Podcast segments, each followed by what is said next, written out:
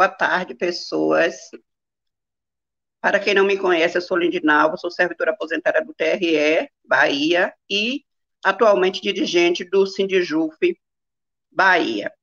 Nós estamos hoje é, dando início à segunda edição do Diálogos de, de Classe, é, que hoje falará sobre a reforma administrativa. É, a intenção desses diálogos é que a gente possa estar mantendo mais uma forma de comunicação com a categoria e trazendo pessoas que possam nos ajudar nesse processo de entendimento da nesse nesse caso da reforma administrativa. É uma questão assim que é importante a gente ressaltar é que nós fizemos é, convite a parlamentares. Uma dessas parlamentares foi é, Alice Portugal, mas infelizmente a gente não obteve resposta. E é, é nossa intenção discutir com os parlamentares também e discutir também com pessoas da categoria. E hoje estamos justamente trazendo é, pessoas da classe trabalhadora para fazer esse nosso diálogo de classe de hoje. Então, eu quero apresentar para vocês as nossas duas palestrantes, que são Adriana Estela, que é dirigente da FASUBRA e da CSP com Lutas, e a professora Sandra Marinho, que é professora da UFBA e também é dirigente do Andes Sindicato. Para o pessoal do TRE, é, elas já não são estranhas, né? Porque as duas estiveram no ano passado fazendo palestras presenciais lá no TRE. Esse ano, pela peculiaridade do momento que vivemos, por conta da pandemia, nós estamos fazendo para dar continuidade à nossa luta, que é extremamente necessária. Então, nós estamos fazendo é, essas lives com a intenção de que a gente possa se mobilizar através desse processo de discussão. Então, eu vou pedir inicialmente para a Adriana que ela comece falando sobre é, a conjuntura pela qual o país passa nesse momento. Por favor, Adriana, é contigo. Boa tarde a todos e todas. Queria agradecer o convite, né? Sou a Adriana, como a Lindy já apresentou, participo é, da CSP com Lutas, a direção nacional da FASUBRA também, que é a Federação dos Trabalhadores da Universidade. E para a gente fazer o debate sobre a reforma administrativa, é bastante importante que a gente debata um pouco sobre o contexto né, que essa reforma está sendo aplicada. A gente vem num processo de grande crise econômica, crise social, a crise política, agora intensificado é, com a crise sanitária, a pandemia, que já leva aí mais de 140 mil mortes, né, vidas que foram interrompidas vidas ceifadas pela política genocida de Bolsonaro e que é seguida pelos prefeitos e governadores, que não, não, não teve um isolamento adequado, não teve uma política é, correta de isolamento. É, é, as atividades continuaram, mesmo agora que abriu tudo, né? Mas antes já vinha muita coisa sendo aberta para além dos serviços essenciais. E os trabalhadores, em sua grande maioria, sem a garantia de EPI, trabalhadores de grupo de risco em atividade, é, e o funcionalismo público, uma boa parte, é, inclusive nessa linha de frente, mas um setor também atuando no trabalho remoto. Trabalho remoto que veio é, totalmente improvisado, jogando os custos desse trabalho remoto para os trabalhadores, sem as condições é, ergonômicas, sem horário de trabalho, com uma jornada de trabalho majorada, tem gente trabalhando de madrugada, né, é, o judiciário né, sendo aí exemplo de metas e produtividade, e ao mesmo tempo, né, a gente tem essa invasão é, do trabalho no nosso ambiente residencial, é o chefe dentro da sua casa, é o trabalho que se mistura é, com a vida doméstica, o assédio moral muito grande, intensificado, é, sem contar que o ambiente da nossa casa, o lar, ele não foi estruturado para ser um ambiente de. E aí as mulheres, elas acabam sendo as principais penalizadas, porque você tem uma, um aumento gigantesco do trabalho doméstico, é, dos cuidados, né? Mesmo com essa questão das crianças, né? A questão das aulas online, essa loucura. E aí é, para quem tá, tem o trabalho, remoto, o trabalho presencial, isso é pior ainda. É, e agora, inclusive, com a pressão para a reabertura das escolas.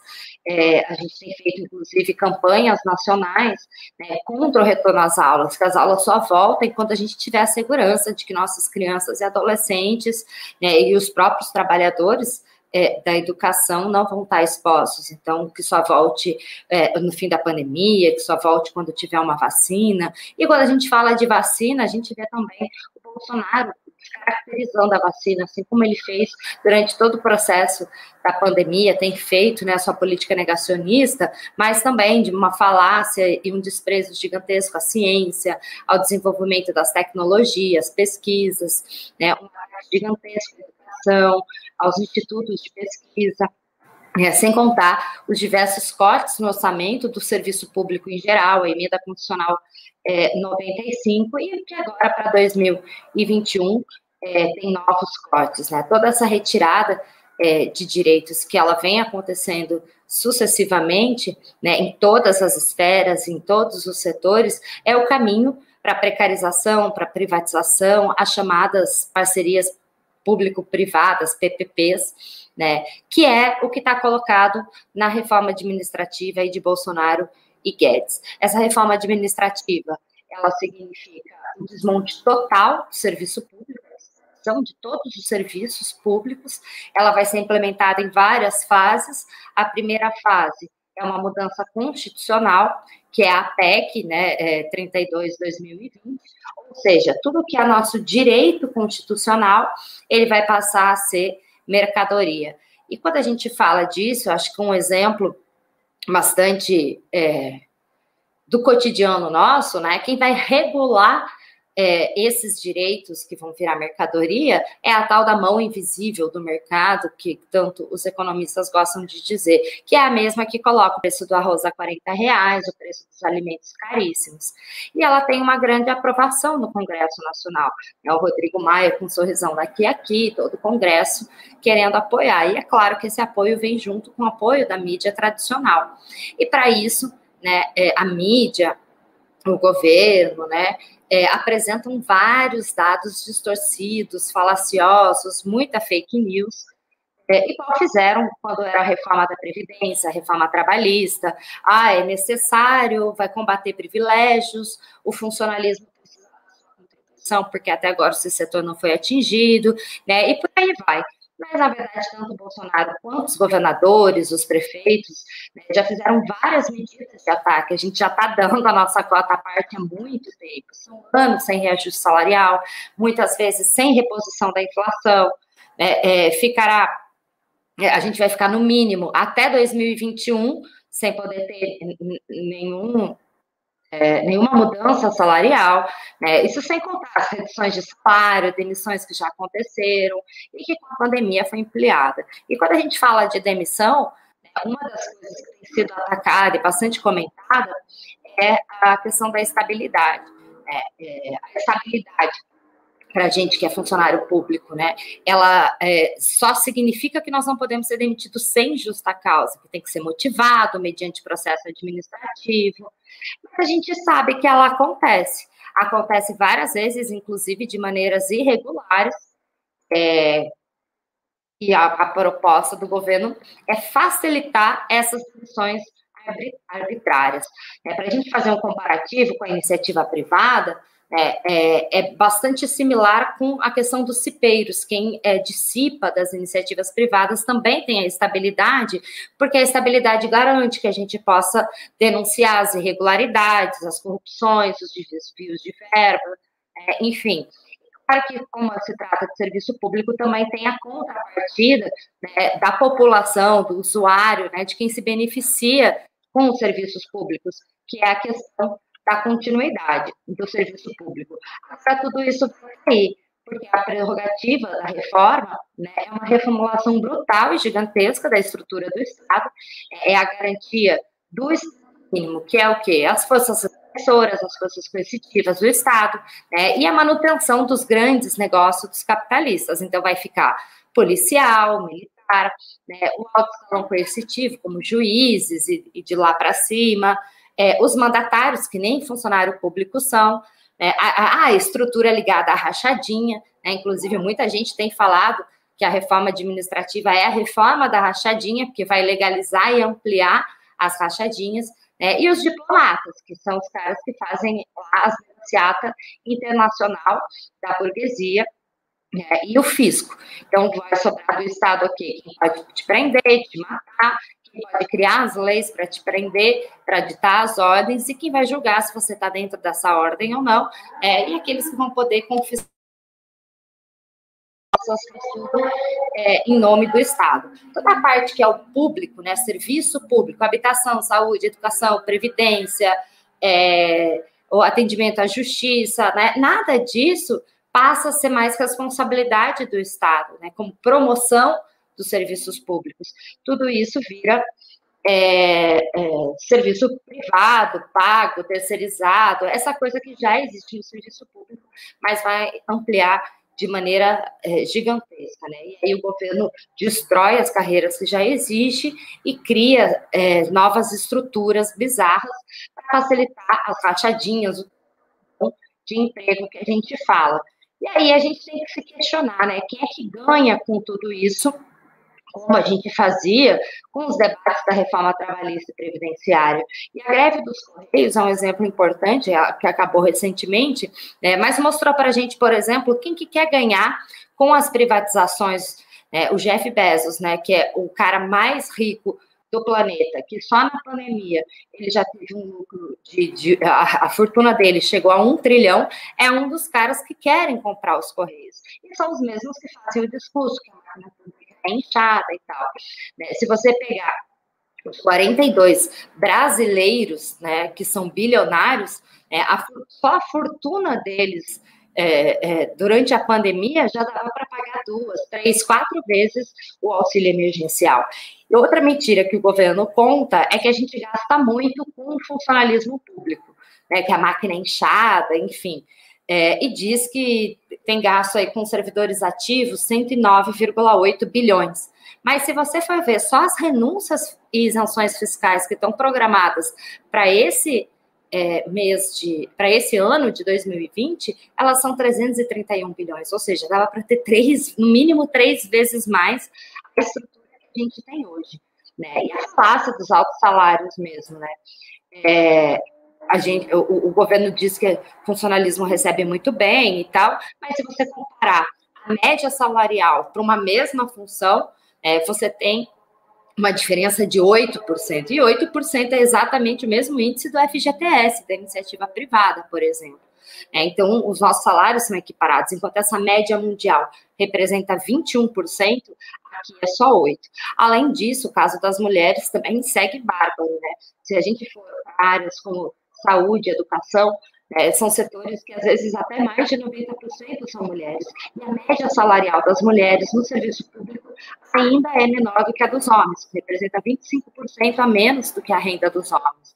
É, e se a gente for olhar o montante que vai ser atingido, que essa reforma vai atingir é, municipal, estadual, federal e estatal, né, é, só no funcionalismo público, sem contar as estatais, são, é, são 11,4 milhões de postos de trabalho do serviço público que vão ser atingidos. É, 11 milhões é quase mesmo tanto de desempregado que você tem no Brasil. São 13 milhões hoje de desempregado, 31 milhões de informal. Então, a gente vai entrar nesse escopo dos trabalhos precarizados.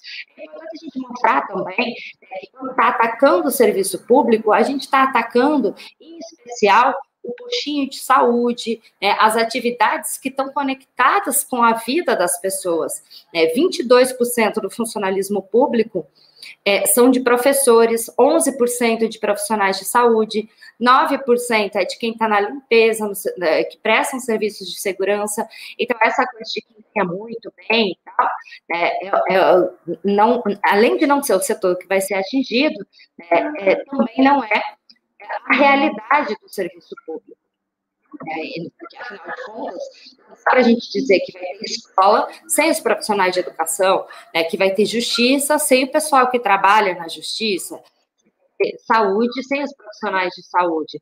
Ou seja, né, não tem serviço público sem servidor público. Então, é uma grande mentira que somos nós é, que estamos é, roubando, saqueando, que estamos inchando a máquina pública. Acontece é que existe muito recurso, mas esse recurso está destinado é, para outros setores. Né? A gente fez o debate da reforma da Previdência, é, de que metade, quase metade do orçamento vai para o pagamento da dívida pública, que é o quê? Vai direto para o bolso de banqueiros, para pagar juros e amortizações de uma dívida que não é auditada, porque ela já foi paga milhares de vezes.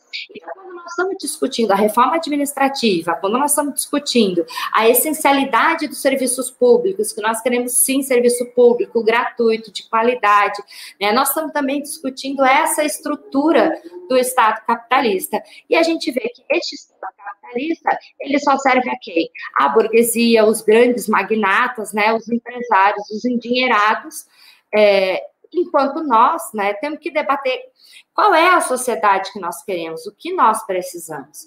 Né? E aí, debater sim que esses serviços, eles são essenciais para a sociedade, eles são essenciais para a nossa sobrevivência, é uma vida digna. A, a pandemia mesmo mostrou a importância do funcionalismo. E nesse debate é muito importante que a gente diga, né, que não dá para a gente aceitar essa estrutura de Estado, este Estado capitalista. O que nós precisamos é a construção de uma outra sociedade, uma sociedade socialista, que coloque a classe trabalhadora, o povo né, é, no poder, com democracia, através de seus conselhos populares, essa sociedade que vai poder garantir é, a emancipação dos trabalhadores, que vai poder garantir serviços públicos de qualidade, que vai poder garantir que a gente tenha vida. É, vida digna, não só para a gente, mas também para as nossas crianças, para os nossos adolescentes, nossos filhos, crescerem numa sociedade mais justa. E aí, para isso, a gente tem que começar a debater né, quais são as nossas ações. E aí eu vou finalizando aqui para a gente entrar nessa reflexão, porque ontem foi um dia nacional de lutas, no dia 30, né, nós fizemos manifestações e agitação no país todo, e agora a gente tem que seguir com esse debate. Quais são os próximos passos? Como que a gente vai é, ter uma comunicação efetiva né, para que a sociedade se ponha contra a reforma administrativa? Como que a gente vai colocar é, é, fazer esse diálogo para que a nossa força cresça? Como que a gente vai construir uma greve? É, é essa tarefa que está colocada aí para a gente para o próximo período, inclusive fazendo essa discussão de qual é o programa que nós precisamos para a nossa classe, qual é a sociedade que nós queremos e como construir essa sociedade socialista. Muito obrigada, Adriana. Eu vou pedir a Sandra para ela dar a contribuição dela também ainda sobre a conjuntura. Bom, então, olá né, a todos, todas e todes. É, como já foi apresentada aí por Lindinalva, né, é, me chamo Sandra, sou professora da UFBA e atualmente é, estou na direção regional do Andes Nordeste 3, e iniciou-se a minha fala é, parabenizando esta iniciativa do Sindijuve Bahia pela abertura né, deste canal de diálogos de classe. É, acho que avalie que é muito importante essa iniciativa, né, nesse cenário né, que nós estamos vivendo de recrudescimento do pensamento conservador, de um recuo muito grande nas nossas nossas, nas nossas pautas de um obscurantismo né, e, de um, e de um negacionismo é, em relação assim, à ciência. Então, esse, esse canal, é, essa iniciativa de debates de classe, abordando temas né, que são candentes, não só para a categoria, mas para a sociedade de um modo geral, ao meu ver, atua como um importante né, instrumento né, de luta, não só na formação política, mas na própria né, organização é, da classe. É, queria também saudar a Lindinalva e a Adriana e dizer que eu tenho uma afinação muito grande com a análise que a Adriana fez, né, os elementos que ela apresentou em relação à nossa conjuntura. E aí nós estamos vivendo né, um cenário muito difícil, é um cenário de adoção né, de medidas antipopulares, medidas que têm retirado os direitos do conjunto da classe trabalhadora, conquistado né, a duras penas, de aprofundamento da crise estrutural do capitalismo né, em todas as dimensões, né, como já foi muito bem frisado né, por Adriana, e aí aprofundado com essa crise né, pandêmica, tem um pleno acordo quando ela coloca que muitas mortes né, deveriam ter sido evitadas e não foi evitada dado a política né, genocida deste governo né, de coalizão é, ultradireita do governo Bolsonaro. Então a gente já computa em termos né, mundial mais de um milhão né, de, de, de, de mortes. E os mais atingidos é, sempre são os mais pobres, né, os negros, os que moram na periferia, aqueles é, que de fato não estiveram né, sobre a proteção de uma política que assegurasse o seu isolamento e que assegurasse, é, na verdade, é, outras medidas. É. Então, quando a gente fala sobre esse tema, né, que é muito candente, da reforma administrativa, nós não podemos fazê-lo de forma isolada. Né? Não dá para a gente falar sobre a reforma administrativa sem a gente tocar na emenda constitucional 95, né, que congela os investimentos voltados para a educação, né, para a saúde, para outros setores sociais por 20 anos. Não dá para a gente não tocar no plano Brasil Mais, que foi anunciado pelo governo Jair Bolsonaro em 2019, com três né, propostas, a PEC 186, a PEC emergencial, a PEC 187, né, que é a PEC dos fundos públicos, e a PEC 188, né, do Pacto Federativo.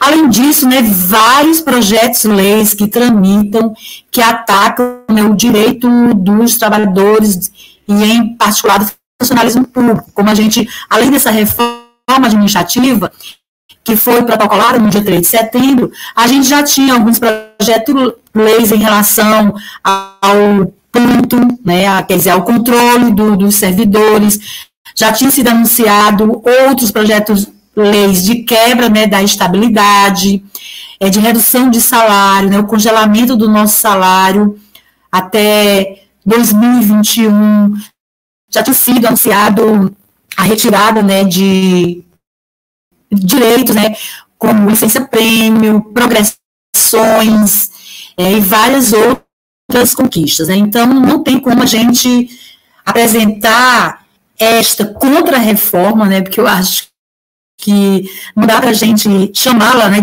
de reforma. Quando a gente pensa em reforma, a gente pensa em aspectos né, positivos, né, em mudanças qualitativas, e isso não ocorre com este com esta proposta de emenda condicional número 32. Né? Então, é a expressão mais acabada de um desmonte né, do Estado e de um ataque ao, ao funcionalismo público. Essa reforma, ela ataca basicamente né, três eixos fundamentais.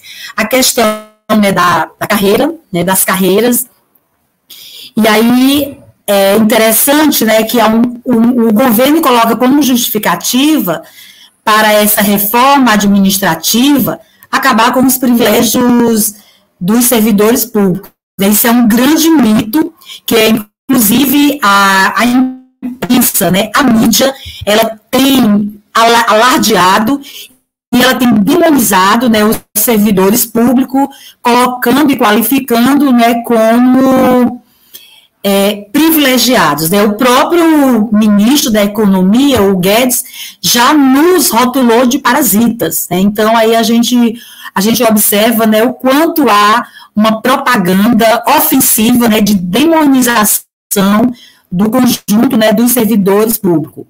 Porém, essa reforma, ela deixa de fora é, exatamente né, algumas carreiras né, de Estado que são as que hoje são privilegiadas. Essas carreiras não foram a, a, atingidas né, pela reforma da Previdência, é, foram também colocadas de fora e serão agora também postas de fora da reforma administrativa.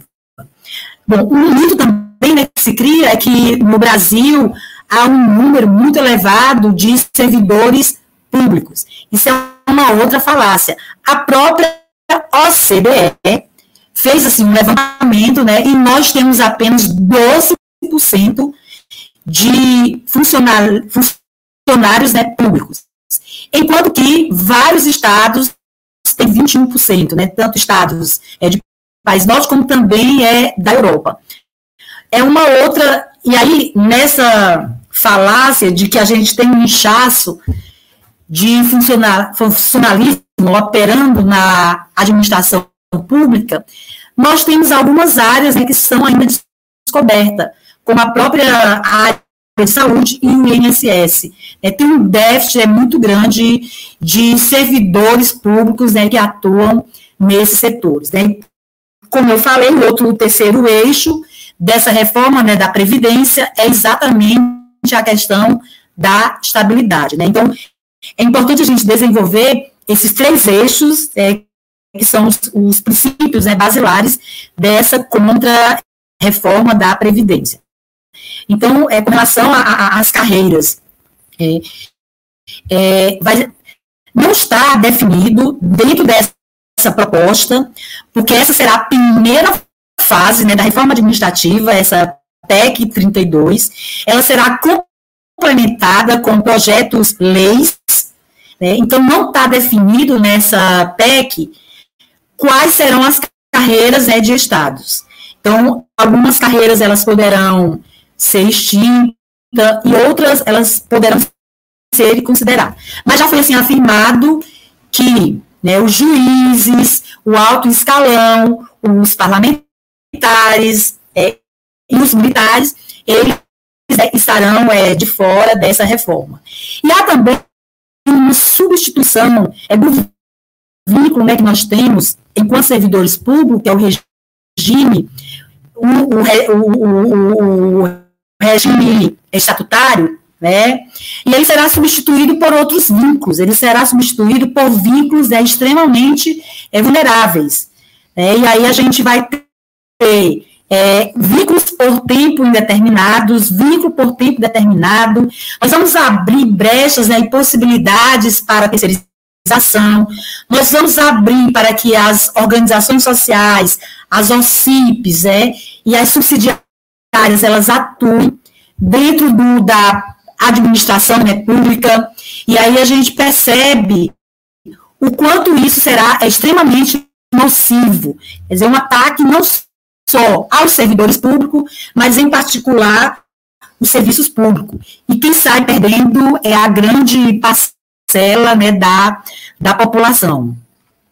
Nós temos é, como outro eixo, né, como havia colocado, é, a, o regime né, é, da instabilidade, que é uma das grandes conquistas é, que os servidores eles, eles têm, eles tiveram, e a quebra né, dessa instabilidade vai tornar exatamente né, o, o, o, serviço extremamente vulneráveis, é, extremamente passivos né, das perseguições políticas, das ações né, persecutórias, né, que a gente sabe que isso é muito, muito comum. Então, vai ficar muito assim, a mercê do gestor as demissões quando não há, de certa forma, né, uma, um alinhamento né, ideológico. Então, a quebra da estabilidade, ela abre precedentes, né? Então, essa contrarreforma é uma reforma né, extremamente é, ideológica, né? Uma reforma onde a gente percebe né, claramente que o próprio, o próprio governo ele se utiliza, é, de certa forma, de determinados argumentos né, falaciosos para poder evidenciar a, a sua visão e a sua é, concepção é, política.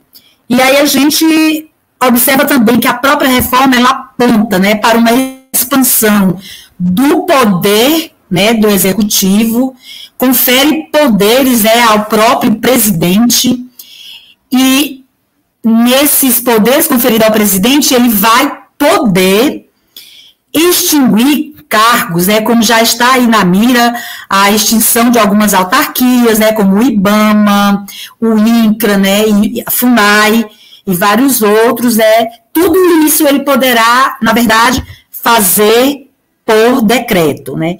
E aí a questão do, dos concursos, né, dos concursos públicos, né, então, como foi colocado, nós teremos, né, concursos públicos para algumas carreiras, é, entretanto, vai ter alterações é, em relação ao probatório, né, então não vai ser suficiente passar nas provas né, é, é, organizada pelos concursos públicos, mas você precisa também ter uma boa avaliação de desempenho durante um período de experiência entre um a dois anos, né? E aí depois será efetivado por tempo né, indeterminado, mas como eu falei, passivo a, a demissão, é, de acordo né, com as avaliações de desempenho. Então, é, esse, essas avaliações né, de desempenho ou essas experiências né, de um a dois anos não necessariamente ao final, aprovará aqueles que tiveram bons desempenho nas etapas né, anteriores. E aí ficará ao bel prazer né, dos gestores é, aprovarem ou não os concursados. Né?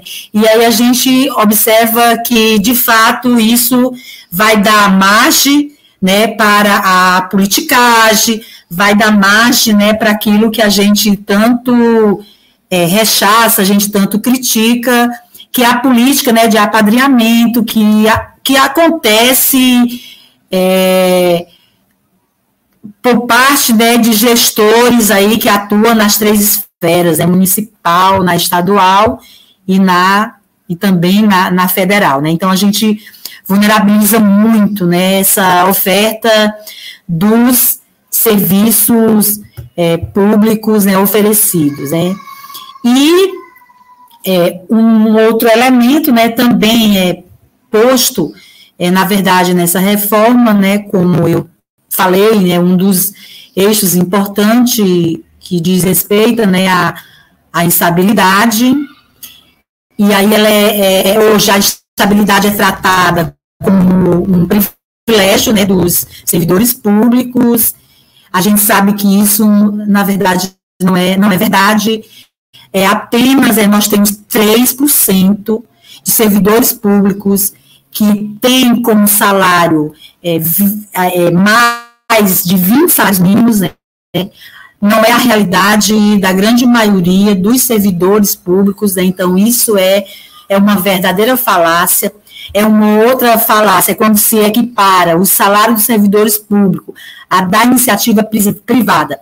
Se inicialmente né, o servidor público, ele tem um salário maior, mas depois de 10, 20 anos, isso é, não ocorre, né? principalmente naquelas, naquelas carreiras é, que exigem uma certa é, qualificação é, no seu processo é, formativo, né? e a gente observa este, esse distanciamento. Né? Então, essa é uma reforma né, extremamente nefasta, extremamente nociva, nós devemos é, barrá-la, é, um, é, uma, é uma proposta que, apesar de ser muito mal formulada, mas ela se encontra né, em total consonância com a cartilha do Banco Mundial, e aí ela expressa né, exatamente é, os interesses né, de frações né, capitalistas que querem, é, de certa forma, né, enxugar o Estado com falsos argumentos, porque não podemos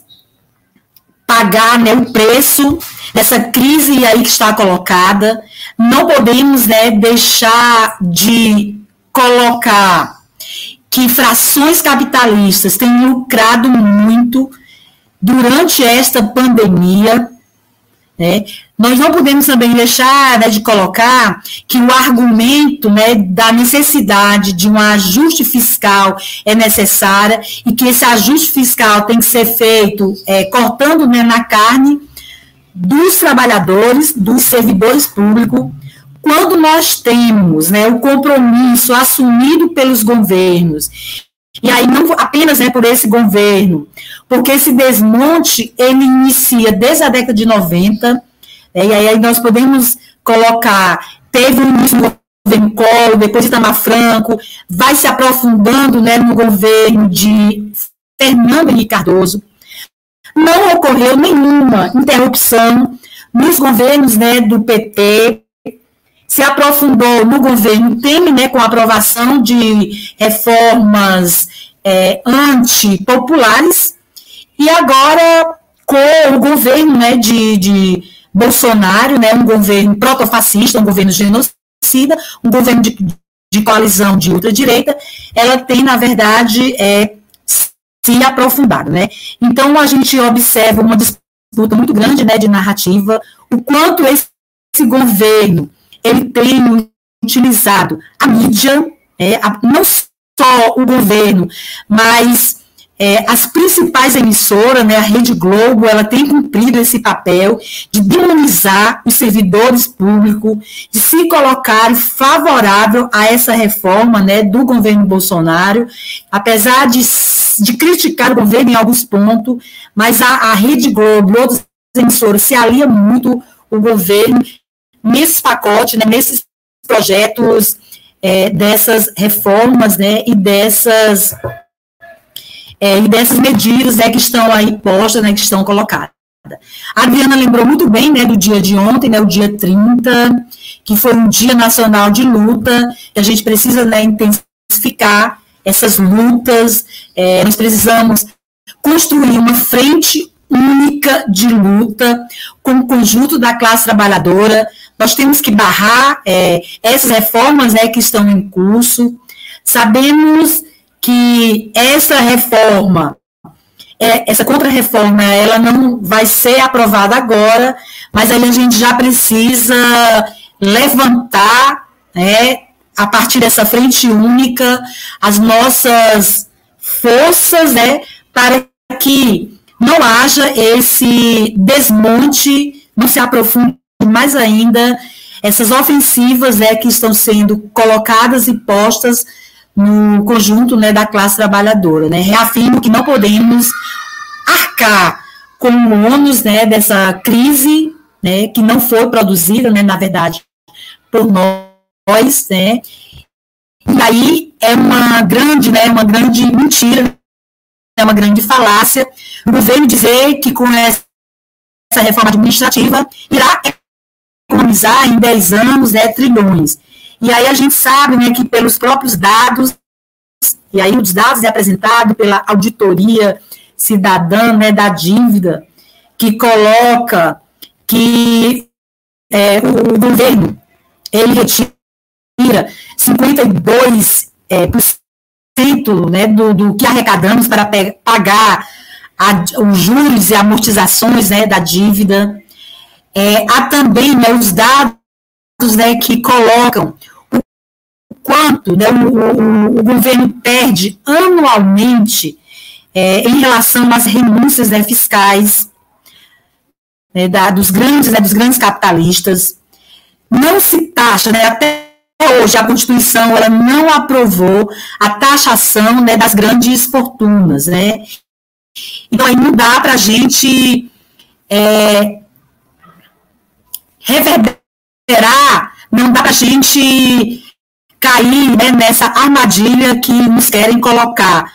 Ou seja, nos colocar enquanto funcionalismo público, e aí colocar, na verdade, a população né, contra, é, com, contra o funcionalismo público. Então, a gente está em meio a uma guerra de classe, e aí nessa guerra de classe, nós temos que fazer uma luta qualificada essa luta qualificada passa, sim, pela formação, ela passa por essa disputa, ela passa pela, pela ocupação né, de vários espaços. Né? Nós temos que produzir materiais, nós temos que produzir cartilhas, nós temos que produzir informações é, que possa chegar é, ao conjunto né, da população, em particular dos usuários né, dos é, serviços, serviços públicos é, em, todas, em todas as esferas. É. Então, é, vou aqui já apontando né, para a finalização, é, dizendo que nós precisamos dizer um não, né,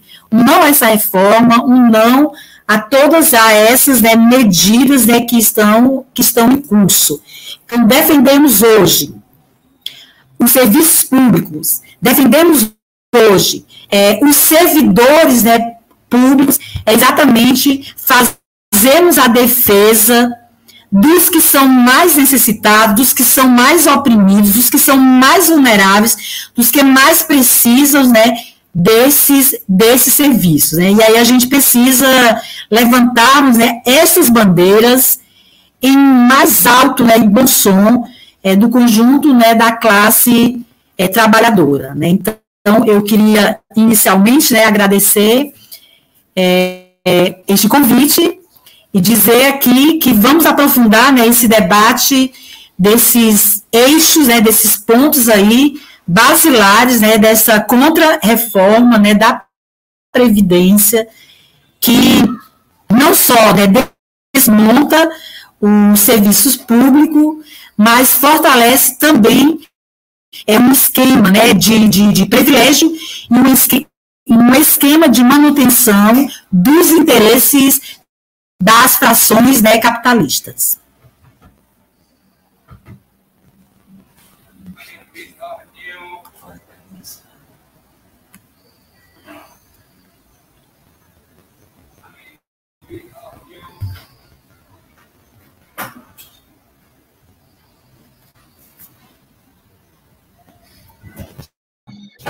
Teve aqui um probleminha técnico, a nossa companheira Lindy caiu.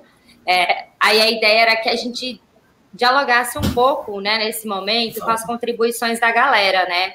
É, a Pela, né, chegou a comentar aqui com a gente né, é, sobre os altos cargos que não serão atingidos, a retirada de direitos que vai é, é atingir os servidores, a precarização dos serviços públicos. Né? O Jair também comentou é, que os trabalhadores continuam a pagar tudo e nada a receber. É, o Gilson sobre a reforma que vem para destruir a carreira, né, o Frederico sobre o poder é, estatal que serve para administrar o conjunto dos negócios da burguesia, e aí agora a Lindy voltando aí, ela assume e depois a gente segue aí para responder e falar aí sobre os comentários da galera.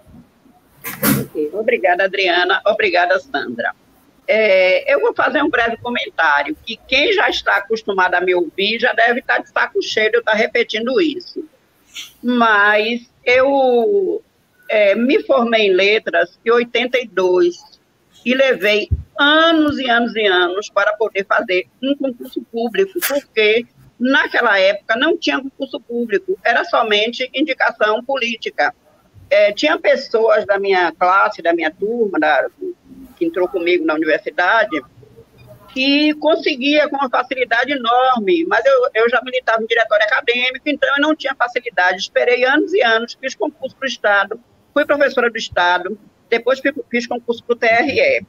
É, acho que a gente acabou ficando numa situação relativamente de conforto, acreditando que após a Constituição de 88, que nos garantiu o, o, acesso ao serviço público via concurso, a gente meio que achou que nada mais iria acontecer. E, infelizmente, o que a gente vê agora é esse tremendo retrocesso, já que tudo isso pode voltar. É, naquela época era no, no, durante o regime militar e as pessoas que conseguiam vagas eram pessoas apadrinhadas de políticos, de prefeitos, de, de militares. Então, era assim uma coisa bem, bem inusitada. Infelizmente, em pleno século XXI, a gente dá uma guinada enorme é, à direita uhum. e nos vemos nessa situação, mais uma vez, de não termos o direito, que é o mais democrático possível, né, em meio de acesso a, ao serviço público, que é o concurso. É a forma que nós, que no meu caso, que vim, nasci no subúrbio, me criei no subúrbio, estudei em escola pública, estudei em universidade pública e me tornei servidora pública. Então, eu acho que isso acaba sendo, tirando as oportunidades que nós, afrodescendentes, é, temos de ter esse acesso a, ao concurso público. É, na verdade, vocês falaram bastante, né? Eu tinha, a gente tinha algumas questões ainda, mas vocês foram bem é, didáticas e bem abrangentes nas questões. Então, eu vou é, passar agora é, vou fazer um revezamento agora, então eu vou pedir a Sandra primeiro, se ela não tiver com a garganta cansada, e depois falo contigo, Adriana. Eu quero é, que a gente veja mais ou menos é, como nós podemos fazer o enfrentamento desta reforma, que a gente costuma chamar também de deforma administrativa. Uhum. Bom, eu acho que essa é a pergunta fundamental, né, Lindinalva? É a pergunta que a gente sempre faz, é o como fazer. É, bom, como eu falei né, anteriormente, eu acho que esse é o momento onde a gente precisa apostar na organização né, de uma frente única de luta. É, em uma frente onde a gente possa é, reunir todas as representações né, do conjunto da classe trabalhadora.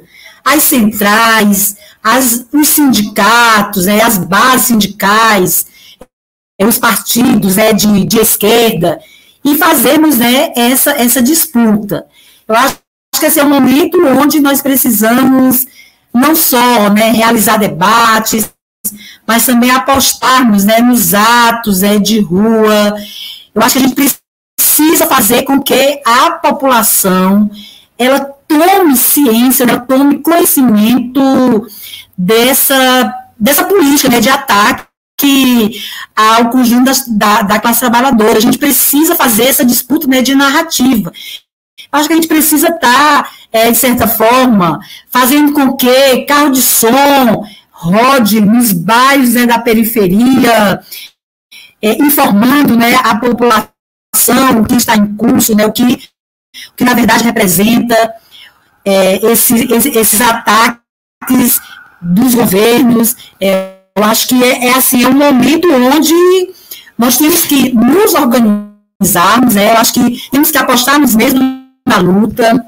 Me preocupo muito porque algumas apostas aí nas eleições, não só as eleições agora municipais, que eu acho que acaba desviando né, o foco, mas também na as eleições é, de 2022. Eu acho que o momento agora é de lutarmos, o momento agora é de assarmos, né, é, em direção do, do, das reivindicações que são colocadas, né, imposta pelo conjunto, né, da classe trabalhadora, né, então a gente está aí vivendo em, em meio, né, a, a uma política genocida, uma política de retrocessos, nós não podemos arcar com danos né, desta, desta crise. E só a unidade né, na luta, né, a partir das reivindicações, é que vai fazer com que a classe trabalhadora reúna as forças né, necessárias para barrar este conjunto né, de, de reformas é, antipopulares.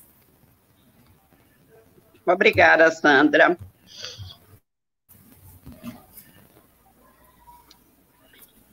Adriana, o que você tem a dizer sobre isso? Tá, vamos lá. O Jair ele pergunta, né, é, se é tão nefasta essa reforma, né? Por que, que é difícil convencer os trabalhadores a lutarem contra a reforma, né? A Fernanda até complementa, né, que essa é a pergunta que não quer calar, né?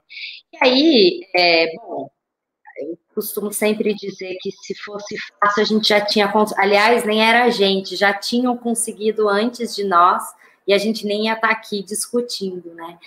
É, a grande dificuldade que a gente tem é justamente essa, de fazer esse diálogo, de mostrar as contradições, é, a, a, a, a Sandra, né, comentou aí na, na, fala dela um pouco, né, que esses ataques eles já estão sendo produzidos há mais de 30 anos, né, desde a década de 90, né, tendo aí seu ápice com FHC, Bresser Pereira, mas passando né, por todos os outros governos. Então, são 30 anos né, que todo esse projeto vem sendo feito, vem sendo desenhado, né, e a burguesia também é, querendo implementar também tem essa dificuldade, né? A gente viu o Guedes fazendo chororô, ah, eu perdi as minhas pessoas porque aqui no Brasil é difícil privatizar, a gente não consegue é, aplicar a reforma administrativa, enfim. Mas eles têm o poder na mão, né? A burguesia, ela, é, ela domina as estruturas, então nós temos que fazer o diálogo.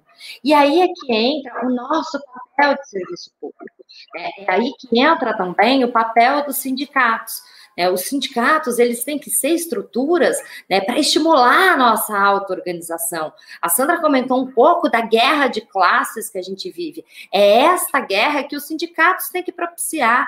É dentro dessa guerra que nós temos que atuar e que nós temos que dizer: não, aqui basta, deu, não dá mais para um setor ultraminoritário ficar com bilhões da nossa riqueza, trilhões da nossa riqueza, enquanto a gente se mata, enquanto é a nossa classe que está morrendo morrendo, enquanto somos nós, os pretos, pobres, da periferia, classe trabalhadora, que está na fila da pandemia, né, que está é, tendo seus corpos enterrados, somos nós que estamos em luto porque os nossos parentes estão morrendo, somos nós que estamos desesperados porque estamos sendo contaminados.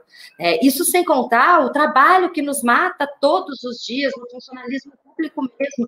Nós temos um índice elevadíssimo de assédio moral que faz com que as pessoas tenham altas doenças psicológicas, doenças psiquiátricas, o nível de suicídio altíssimo dentro do funcionalismo. Não dá para a gente aceitar isso. E aí, uma parte dessa discussão de narrativa são as campanhas de mídia que a gente tem feito, a gente tem feito nacionalmente pelo Fonasef, pela CSP com lutas, os próprios materiais do sindicato que a gente tem que curtir, compartilhar, divulgar, né, criar espaços de debates como esse, né, para a gente ir autoconstruindo. Mas o mais importante é a gente estimular a auto-organização. Eu tinha comentado, né, é, na, na, no intervalinho ali, depois da fala da Sandra, sobre alguns comentários que apareceram aqui, e tem aparecido vários comentários. É, a gente pode ver que a gente mesmo tem as respostas. A nossa classe é quem produz as riquezas, mas é que também produz é, para essa sociedade, é quem produz o conhecimento, é quem tem a experiência, é quem sabe das necessidades. Então, nós não precisamos da burguesia para nada. Nós não precisamos que eles continuem nos explorando. E nós, enquanto servidores públicos, nós estamos localizados em todos os cantos. Antes de começar a live, a Lindy estava conversando comigo, né, comentando de uma situação que ela atendeu um morador de rua, né, que ele ficou bastante emocionado com o atendimento que ela deu, né, é, que ele costuma ser muito maltratado, e ela tinha tratado ele de uma forma humana, né, é, porque é isso que nós fazemos, nós humanizamos o serviço público. É, nós somos aqueles que estão em cada beco, em cada esquina, né, nas quebradas, no bairro nobre, na periferia. A gente chega aonde a água não chega para levar água. A gente chega onde tem desastre natural para salvar vidas, para levar os mantimentos que as pessoas precisam. Nós somos aqueles e aquelas que estão na essencialidade da vida humana. E é isso que nós precisamos dizer, que todos os serviços públicos, os servidores servidores públicos, né, atuamos para essa população, nós temos que mostrar a importância do serviço público, a essencialidade e porque não só os setores onde a gente atua tem que ser público, gratuito e de qualidade, mas uma série de outros serviços. A gente precisa ter moradia, é, é, habitação para as pessoas de qualidade, habitação acessível, não a preços exorbitantes. Nós precisamos ter transporte público de qualidade que as pessoas tenham acesso. Nós precisamos ter opção de lazer, nós precisamos ter mais saúde, nós precisamos né, é, que o conjunto das necessidades humanas eles estejam a serviço das necessidades da humanidade, das necessidades humanas, né? E isso a gente só consegue fazer com uma transformação social, né? Aí o Fred, né, ele coloca, por exemplo, né, o que esperar das oposições a Bolsonaro que ocupam governos estaduais e municipais quando eles também querem essa reforma. E aí, Fred, a resposta a gente não tem que esperar dos outros. Nós temos que nos auto-organizar, nós temos que construir a luta, organizar os daqui de baixo para derrubar os que estão lá em cima. É por isso que a gente leva a bandeira do fora Bolsonaro, fora Mourão, porque esse é o caminho para que a gente possa começar a debater né, o nosso programa de classe, qual é a sociedade que nós queremos, como que vai ser essa estrutura, como que vai ser essa sociedade, como que vai ser a sociedade socialista que nós precisamos para garantir é, é, todas as necessidades humanas, né? E aí eu, é, é eu acho que a gente vai depois seguir aí para finalização, lendo mais alguns comentários e tal. Né? É importante os comentários de vocês que ajudam a gente, inclusive, a ir fazendo esse diálogo, né? Diálogo de classes, né? E debatendo. Então, queria agradecer aí o, o, espaço, chamar a Lindy aí para tocar, né, para que a gente siga fazendo esse debate com vocês. Vamos lá, então, é, nós vamos partir agora para as nossas considerações finais, e aí eu vou revezar de novo, vou chamar Sandra para fazer as considerações finais, e depois você, Adriana, por favor. Pronto. Bom, então, eu tenho uma consonância né, com, com as palavras é, de Adriana, a gente tem muita sintonia nas nossas análises e caracterizações é, frente a essa conjuntura. Queria, na verdade, muito mesmo né, agradecer o convite, parabenizar aqueles que estão nos ouvindo, né, pelas mensagens colocadas aí no chat. É, a, participação de vocês é fundamental, né, muito importante, como eu já havia falado, esses espaços, eles são fundamentais é, para que a gente se sinta coletivamente né, fortalecido é, e que, de fato, né, a gente se sinta também parte né, da classe trabalhadora. O, foi colocado aí por Fred, né, por Jair, que uma parcela né, dos servidores públicos não se sente né, parte da classe trabalhadora.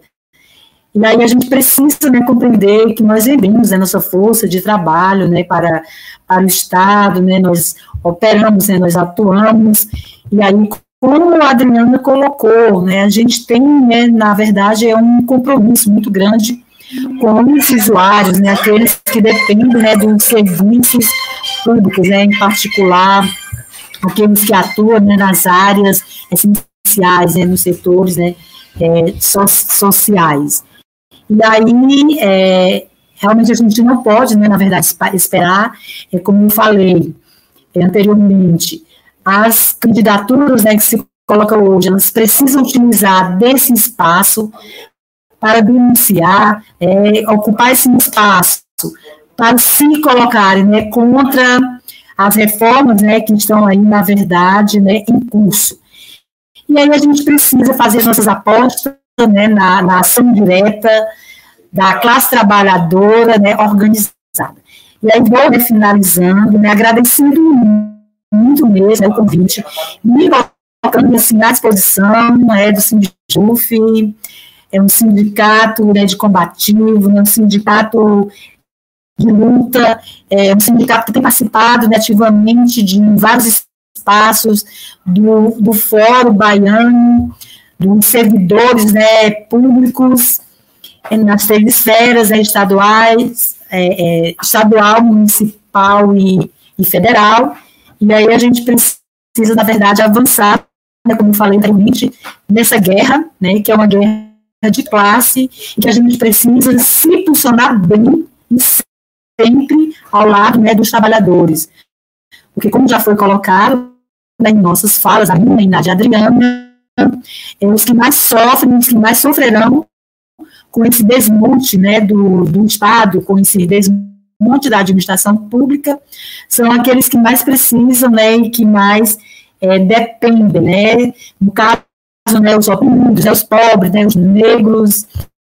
E aí a gente vê assim, essa ofensiva muito forte, né, em relação a, a, a, esses, a esses sujeitos, né? Então, é isso e vamos à luta, né? Vamos acreditar na nossa organização, né, na, na poderosa arma né, que nós temos, e aí na construção mesmo dessa frente única né, de luta é, em defesa das reivindicações do conjunto da classe trabalhadora, contra essa reforma administrativa, essa deforma, essa contrarreforma, ou qualquer nome né, que se queira dar. Obrigada e um abraço aí a todos. Lindinalva, Adriana, Fred, Jailson, é, Jair, todos aqueles que conformam essa direção né, do Sindijuf e aqueles que também estamos assistindo. Um abração. Obrigada, Sandra. Por favor, Adriana.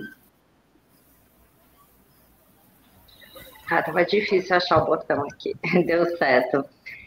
É, bom, primeiro queria agradecer a participação, é sempre bom a gente estar tá debatendo. Eu gostei muito de fazer essa mesa aqui com a Sandra, né? A sintonia que a Sandra colocou é bastante legal, porque se complementam é, nos debates. Né? E eu queria destacar, assim, né, no fechamento, a importância da gente construir essa alternativa com a nossa organização daqui de baixo, né? A importância dos sindicatos, de impulsionar a auto-organização, as formas democráticas que a gente tem nas nossas estruturas, de organização pela base, as representações do local de trabalho, de greve, os comitês de luta que a gente forma, esses espaços, né, eles têm que ser é, é, organizações né, a nos ensinar a, a, a, refletir e a construir as propostas da sociedade que a gente precisa. Né? Como a Sandra colocou, a gente está numa guerra, então nós precisamos dessa, que os, é, é esses espaços sejam as, a escola que vá nos formar para a guerra que vivemos contra mas através de estruturas democráticas, estruturas verdadeiramente democráticas da classe trabalhadora, não essa estrutura, essa democracia né, é, do capitalismo, onde você vai a cada dois anos, aperta um botão verde e confirma né, que não muda nada a nossa vida. Passa ano e sai ano e os ataques são os mesmos. Né? Então, por isso, nós precisamos incentivar os conselhos populares, né, é, é, é essas organizações que a gente tem participado, né, para que os trabalhadores e trabalhadoras possam tomar o poder das decisões nas suas mãos, né, para que a gente faça a revolução socialista que a gente tanto defende. E aí é, a gente vai se apoiando nas lutas, a gente vai se apoiando é, é, na experiência que a gente tem das lutas e dos processos, como o dia 30, que foi um dia muito forte, né, com, a, a, teve 20 estados, né, considerando o Distrito Federal, mais de 30 e poucas cidades fizeram atos presenciais, além dos atos online, da agitação. Então, a gente conseguiu movimentar nacionalmente esse dia, que agora precisa crescer e ampliar. Né? Nós temos que fortalecer essa unidade né, nos fóruns estaduais, nesses comitês de luta, né, é, através da unificação com os municipais, estaduais, federais, incorporar a galera das estatais, que também está sendo prejudicada, mas chamar também o pessoal do movimento social, a, é, é, a classe trabalhadora em geral, que é quem vai ser prejudicada com a falta de atendimento aos serviços públicos. É, nós temos que construir outros dias nacional, debater greve, e nós temos sim que debater né, é, que este governo não nos representa, que esse governo retira direitos, que esse governo ataca a classe trabalhadora através do seu projeto é, ultraliberal, que os outros governos que antecederam e os próximos que virão também fazem isso. Por isso que a gente diz fora Bolsonaro, fora Mourão, fora Paulo Guedes. Mas, na verdade, nós temos que colocar é fora este Estado capitalista. Nós temos que destruir esta sociedade que destrói os nossos irmãos, as nossas irmãs, as nossas mães, os nossos pais, que mata os nossos filhos todos os dias. Nós temos que dizer que basta desse sistema capitalista. O que serve para a classe trabalhadora é uma outra sociedade, é uma sociedade justa, né, onde quem trabalha, quem produz, pode compartilhar toda a riqueza que existe, sem destruir o Pantanal, sem destruir a Amazônia, né, de uma maneira ecologicamente correta, garantindo alimentação, moradia, divertimento para todo mundo. Esse é o debate que a gente tem que começar a fazer desde já, porque enquanto a gente não tomar o poder, é, a gente um dia briga contra a emenda constitucional 95, outro dia contra a reforma trabalhista, outro dia contra a lei das terceirizações, outro dia contra a reforma da Previdência, e o discurso do governo é sempre o mesmo. Ele sempre diz que essas reformas vêm para melhorar. Então, se fosse para melhorar, por que não melhorou até agora? Se, reforma, se essas reformas que vieram era para ter saúde e educação e não tem saúde e educação, por que a reforma administrativa é que vai garantir? Na melhor das hipóteses, eles seriam incompetentes. Então, se eles não servem, se eles não têm um projeto para a nossa classe, a única coisa que nós temos para eles é cai fora tchau, deixa que aqui nós assumimos o comando, assim como a gente faz todos os dias para garantir a riqueza né, de toda a sociedade. Um forte abraço a todos e todas, né? Muito bom aí participar do debate com vocês e a gente se encontra aí nas lutas. Gente, em nome do Sinijuf Bahia, eu tenho muito a agradecer a vocês. Essa, esse nosso diálogo de classe foi extremamente importante para a nossa organização. E, assim, é, tem um, um recado para dar para as pessoas que estão assistindo o, o, o diálogo de classe. É, se as pessoas já pararam para pensar que nós somos uma maioria, porque nós temos tanta dificuldade para nos organizar em torno dessa, desses temas que nos afetam a todos. E aí, é, não vou me furtar a contar uma piadinha infame que algumas pessoas já ouviram. Diz que um elefante enorme passou e aí em cima de um formigueiro e foi assim, morreu formiga para tudo que é lá. Aí os formigueiros se uniram e resolveram que eles iriam atacar o elefante. Foram lá, se reuniram todos os formigueiros e foram subindo pela patinha do elefante até que chegaram aqui no pescoço. Quando chegou no pescoço, o elefante deu uma sacudidela e todas caíram e ficou uma única formiga no pescoço do elefante. As outras que caíram ao invés de tentarem subir novamente e ocupar espaço lá no pescoço do elefante, elas começaram a gritar lá de baixo. É isso mesmo, garguela ele, aperta o pescoço dele. Então, assim, não vamos ser como as formigas, que uns poucos ficam na frente da batalha, ficam lutando, e muitos outros é, para muitos outros, se nada tivesse acontecendo. Então, vamos unir os nossos formigueiros, vamos criar a unidade que a gente consiga criar, porque só assim a gente vai conseguir combater o capitalismo e criar uma sociedade melhor, uma sociedade socialista. E fora Mourão, fora Bolsonaro, fora Guedes, fora todos eles. Muitíssimo obrigada a vocês, todos.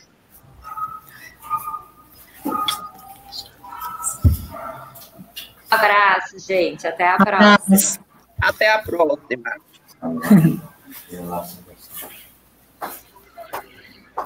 O Tio vai gostar.